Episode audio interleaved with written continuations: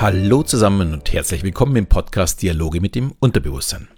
Der Podcast, in dem du erfährst, wie du funktionierst und was du mit diesem Wissen zukünftig anfangen kannst. Mein Name ist Alexander Schelle und heute möchte ich mal über eine Bevorzugung durch Attraktivität sprechen. Heute mal vielleicht nicht ganz so emotional. Ich habe ein paar, ähm, ja sogar eine Sprachnachricht, eine private Nachricht auch auf, auf Instagram und auf LinkedIn hat mich auch jemand angeschrieben, weil ich in der letzten Woche doch etwas emotionaler war als wie sonst, aber mich berührt es wirklich sehr, wie wir miteinander umgehen und äh, ja, dass wir oftmals dann auch nicht fair miteinander umgehen. Und das finde ich wirklich sehr, sehr schade, weil es gibt auch keinen Grund dafür. Ich glaube, uns geht es hier im deutschsprachigen Raum so gut. Wir müssen nicht gegenseitig uns zerfleischen, sondern wir können auch vernünftig miteinander leben. Und es geht halt nicht immer nur um Geld, sondern es geht auch in meinen Augen hauptsächlich darum, wie gehen wir miteinander um. Aber kommen wir lieber zu unserem heutigen Thema, der Bevorzugung durch Attraktivität. Ähm, denn das ist ja schließlich heute das Thema. Und das andere haben wir die letzten beiden Wochen besprochen. Also, es wird ja sehr, sehr viel über Gleichberechtigung gesprochen, was auch wirklich richtig ist und was ja bei mir äh, immer wieder Thema war. Aber was ist denn mit der Bevorzugung durchs Aussehen? Bei Frauen ist es vornehmlich das Aussehen, bei Männern vor allem die Körpergröße. Und da stellt man sich die Frage, verdienen denn, gehen wir mal jetzt erstmal auf die Männer ein, äh, Männer mehr, wenn sie denn größer sind? Und da ist es tatsächlich so, dass statistisch gesehen verdienen Männer mit jedem Zentimeter Körpergröße äh, 0,7% mehr Stundenlohn. Ich habe auch irgendwo einen Wert von 0,6% im Netz gefunden, aber alle sind sich einiger, einig, es besteht ein Zusammenhang der Körpergröße zum Gehalt. Ja, und leicht nachvollziehen kann man das, wenn man die führenden Personen in der Wirtschaft und in der Politik betrachtet.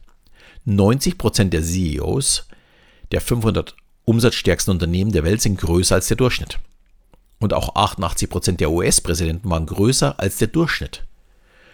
Und bei den Präsidentschaftswahlen haben sich in zwei von drei Fällen immer die größeren Kandidaten durchgesetzt. Und diese Tatsachen lassen sich einfach nicht leugnen. Es gibt dazu in den verschiedenen Ländern Studien dazu, und man hat auch festgestellt, dass größere Menschen im Durchschnitt einen ja, höheren Bildungsabschluss haben. Das wiederum erklärt natürlich auch in einer, in einer gewissen Weise das höhere Gehalt im späteren Berufsleben. Allerdings nimmt das Gehalt auch wieder ab, wenn jemand nämlich zu groß ist. Der derzeitige Schneidepunkt ist anscheinend bei 1,91 Meter. Noch größere Menschen verdienen dann anscheinend wieder ein bisschen weniger. Ich nehme mal an, ausgenommen sind die NBA-Spieler. Die werden doch ein bisschen mehr verdienen. Aber warum verdienen denn größere Männer denn tatsächlich mehr? Jetzt kommen wir natürlich von den Fakten zu den ja, psychologischen Annahmen. Große Menschen waren für uns immer die Beschützer. Und auch heute noch sieht man ja, sie als selbstbewusst, als kräftig, als durchsetzungsstark an. Und es ist genau das, was man möchte, wenn man ja, eine Führungskraft sucht. Und hier sieht man auch ganz klar, dass sich unser Denken aus der Steinzeit kaum verändert hat. Wir entscheiden immer noch wie früher. Wer groß und stark ist, kann uns anführen. Das erklärt natürlich auch die Schwierigkeit, Frauen auf hohe Positionen zu setzen. Die sehen wir eben halt nicht wirklich als Beschützer an. Und damit ist vermutlich auch klar, dass bei Frauen nicht so sehr die Körpergröße eine Rolle spielt. Ganz im Gegenteil. Frauen zum Beispiel verdienen im Durchschnitt mehr, wenn sie kleiner sind als der Durchschnitt. Die optimale Größe einer Frau ist statistisch gesehen bei 1,60 Meter. Ja, äh, muss ich gestehen, war ich selbst überrascht aber ist doch relativ klein. Aber bei Frauen gibt es noch einen viel wichtigeren Punkt als die Größe. Und das ist der Body Mass Index. Was eigentlich wirklich traurig ist. Schlanke Frauen verdienen deutlich mehr als dicke. Der ideale BMI ist offensichtlich 21,5. Bei Werten darüber geht der Durchschnittslohn nach unten. Also 1,60 Meter und ein BMI von 21,5 und du bist perfekt unterwegs.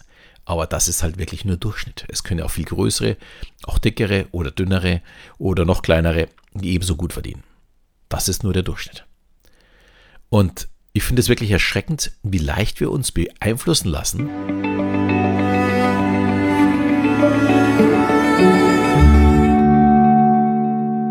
Ja, das belegt auch dann die Attraktivitätsforschung. Die gibt es, glaube ich, schon seit den 70er oder 80er Jahren. Und zahlreiche Studien belegen dabei, dass schöne Menschen im Leben tatsächlich Vorteile haben. Und es beginnt schon direkt nach der Geburt. Hübsche Babys werden von ihren Müttern mehr liebkost, mehr geküsst als weniger hübsche Babys. Sie erhalten also mehr Zuwendung, was natürlich ihr Wohlbefinden und damit auch ihr Selbstwertgefühl steigert. Was später natürlich dazu führt, dass sie mehr Selbstvertrauen, zuerst in der Schule, dabei natürlich dann in den Prüfungen und in jedem weiteren Schritt in ihrem Leben haben. Also hier muss er noch nicht mal am Ende der Personalchef für eine Bevorzugung sorgen, weil die Frau tolle Kurven hat. Das geschieht schon vorab, das ganze Leben lang. Es klingt hart, aber es ist leider Gottes so. Es sind wirklich Fakten. Und das passiert übrigens auch gleich nach der Geburt umgekehrt.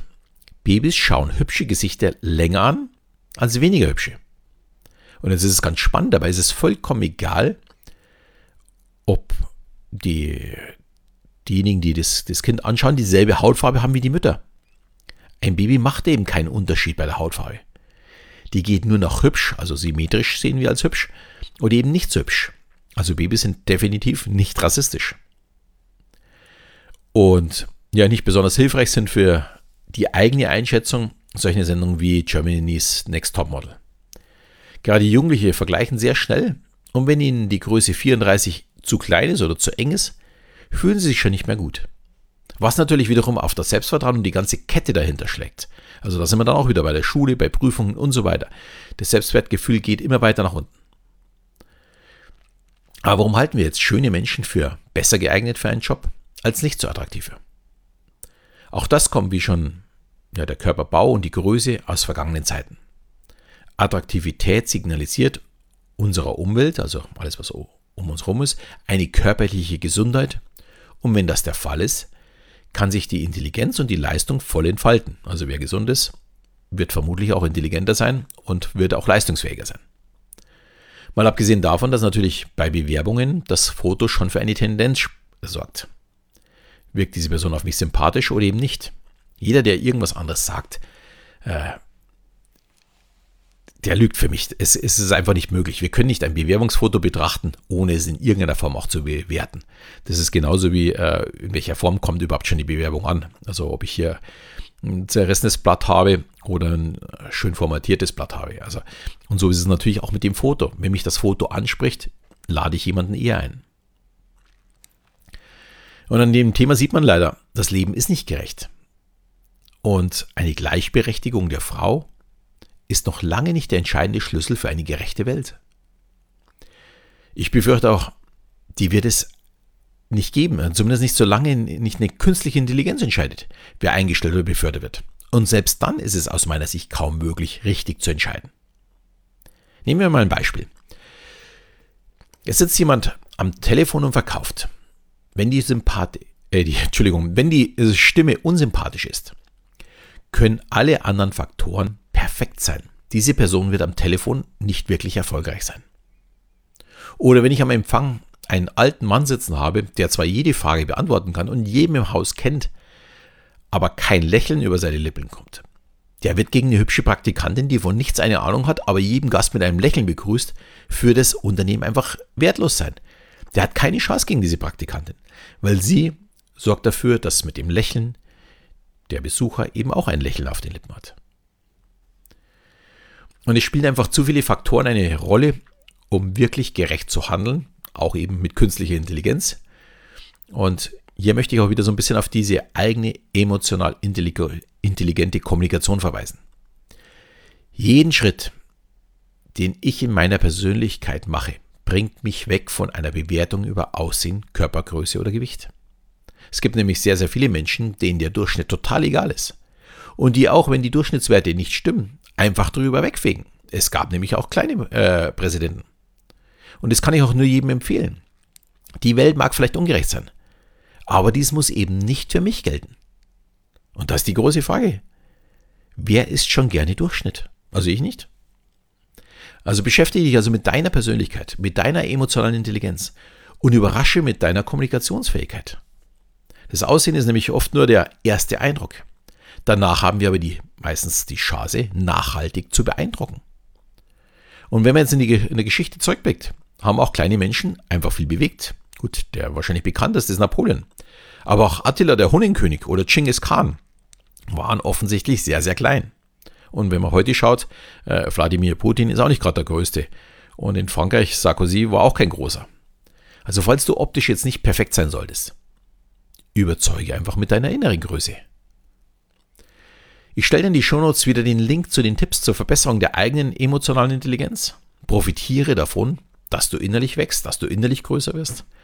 Und ich würde mich freuen, wenn das klappt und du davon ja profitierst. In diesem Sinne freue ich mich, dass du dabei warst. Ich hoffe, dir hat die Folge gefallen. Und ja, wir hören uns hoffentlich bald wieder. In diesem Sinne verabschiede ich mich und bis zum nächsten Mal, wenn es wieder heißt Dialoge mit dem Unterbewusstsein.